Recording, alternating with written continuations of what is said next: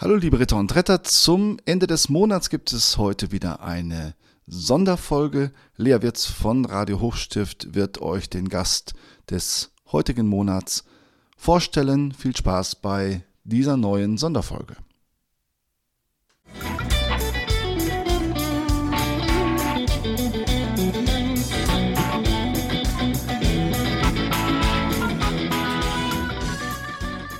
Zurück zu einer neuen Folge des Podcasts Hashtag Das machen wir gemeinsam.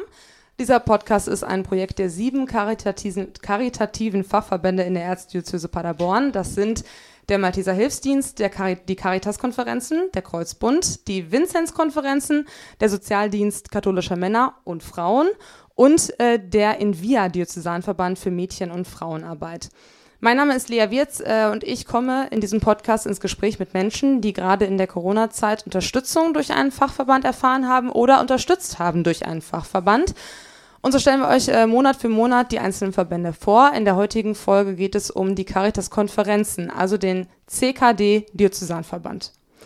Im Erzbistum Paderborn sind in den Caritas-Konferenzen rund 17.000 Männer und Frauen vernetzt, die nicht nur in ihren Gemeinden und Vereinen mitarbeiten, sie wirken zum Beispiel auch in Altenheimen, Krankenhäusern, Besuchsdiensten und unterschiedlichen sozialen Initiativen mit, um dort unterschiedliche Notlagen zu beseitigen. Eine dieser Initiativen ist der CKD Kleiderladen in Delbrück. Dort arbeitet unter anderem Cecilia Wolwort, die heute hier ist.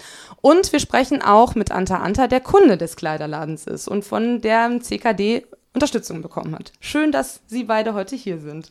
Dankeschön. Dankeschön. Frau Wolwort, fangen wir doch mit Ihnen an. Erzählen Sie doch mal ein bisschen von Ihrer Arbeit in dem Kleiderladen. Wie läuft das dann normal ab so am Tag? Also für mich, wir sind natürlich 19 Mitarbeiterinnen und Mitarbeiter. Und ähm, meine Aufgabe ist es eigentlich, mich um die Kunden äh, zu kümmern.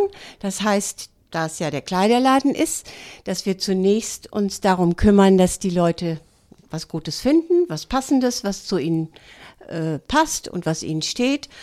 Aber ganz nebenbei ent, äh, entscheiden sich oder ergeben sich auch Gespräche, mit denen wir zunächst gar nicht rechnen.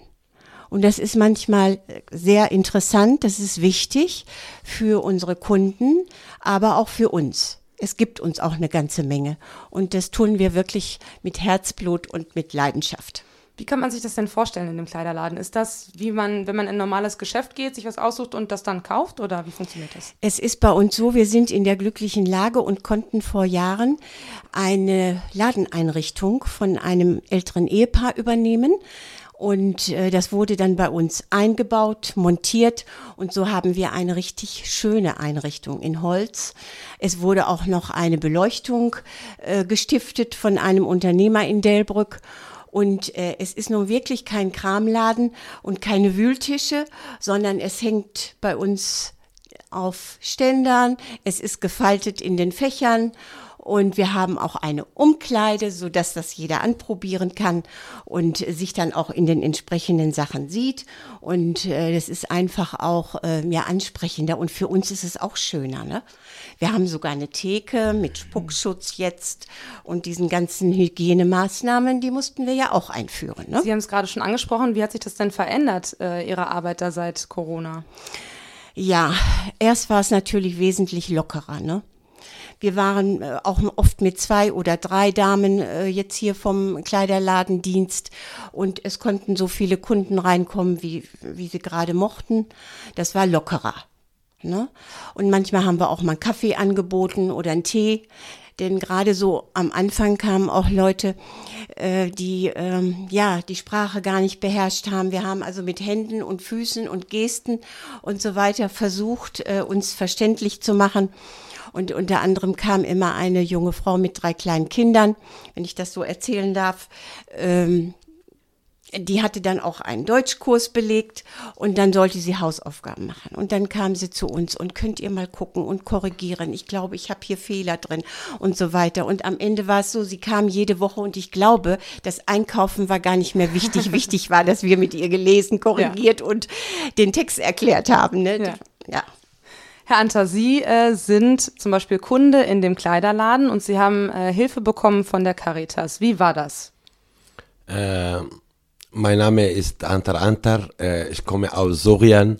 Äh, ich äh, wohne in Dilbruck. Äh, äh, immer ich gehe in, in Caritas.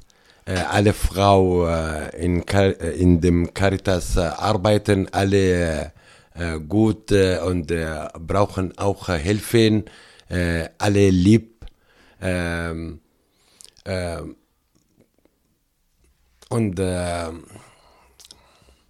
ja, ja, äh, haben äh, helfen äh, für mich. Immer ich gehen, äh, ich äh, hat gesagt, ähm, äh, ich möchte diese äh, T-Shirt, aber ich, ich kann kein Geld. Äh, Frau äh, Maria und äh, Kollegen allen, egal, kein Problem. Äh, alle Frau äh, ist gut. Sehr gut. Ähm, wie, also ich habe gehört oder gelesen, dass sie zum Beispiel auch von anderen Verbänden zum, äh, Unterstützung bekommen. Zum Beispiel, sie machen einen Deutschkurs bei Invia, ne? Ja, wie ist äh, das? Ich, äh, ich gehe äh, Invia äh, Sprachkurs machen, äh, B1 Plus. Ähm, auch äh, Schule sehr schön. Ich möchte gehen Schule. Äh, ähm, ähm, ich musste gehen, Schule, äh, äh, ich musste äh, Sprachen, äh, gu Deutsch gut und lesen und hören auch. Äh, ja, alle, alle Lehrer ist gut. Äh, für mich ähm, zwei Lehrer, Elisabeth, ähm, zu viel gut, auch Frau Stefanie auch ist gut. Ja. ja. Wie hat sich denn für Sie ähm, das Leben verändert mit Corona? Äh, für mich äh, Corona immer zu Hause bleiben. Äh, ich kann nicht äh, gehen äh, Besuch oder oder Kontakt machen.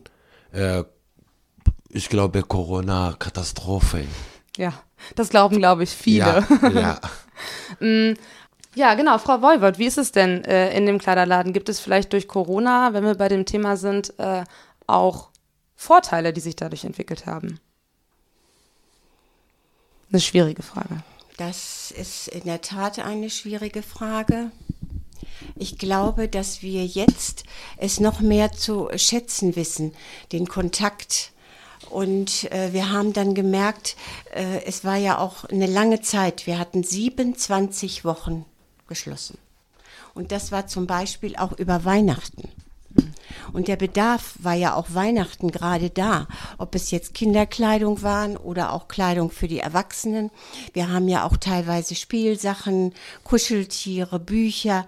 Äh, und das dann zu Weihnachten nicht ähm, an den Mann oder an die Frau bringen zu können, das war sehr belastend.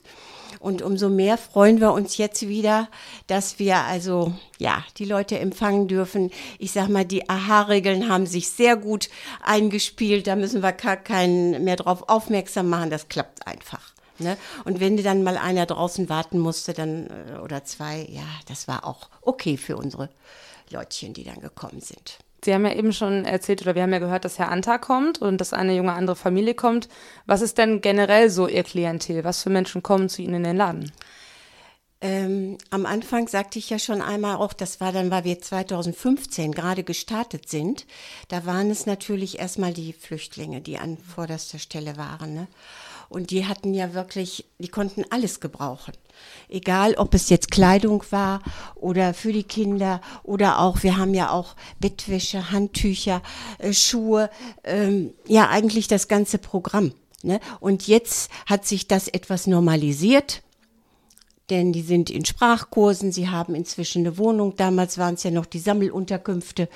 Und ähm, ich glaube, da hat sich die Lage etwas entspannt und jetzt stellen wir aber auch vermehrt fest. Wir haben Rentnerinnen und Rentner. Wir haben junge Frauen mit kleinen Kindern, nicht nur Alleinerziehende.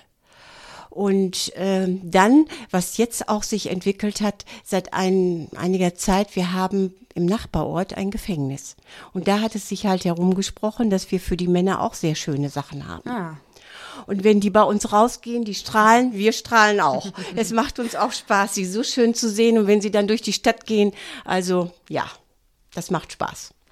Ähm, was bekommen Sie denn von Ihren Kunden für Rückmeldungen, wenn Sie bei Ihnen? Sie sagen, die strahlen. Was sagen die Ihnen? Ja, dass das einfach für sie wichtig ist auch. Ne? Es ist auch nicht immer nur das Finanzielle. Ne? Man, ähm, wir versuchen auch immer so ein bisschen äh, es in die Richtung zu lenken, ähm, Nachhaltigkeit was ja vielleicht noch nicht so überall angekommen ist, aber das wollen wir auf jeden Fall ein bisschen auch mit hereinbringen. Ne?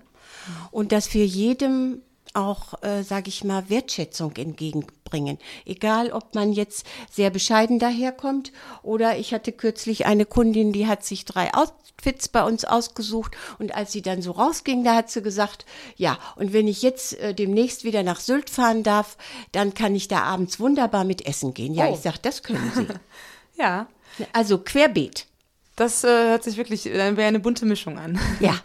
Sie haben ja eben auch gesagt, dass es, dass es Probleme gab, äh, weil Sie so lange geschlossen hatten und so weiter Ja. und dass es äh, für viele Kunden auch dann schwieriger war. Haben Sie von dem Verband dann auch Hilfe bekommen?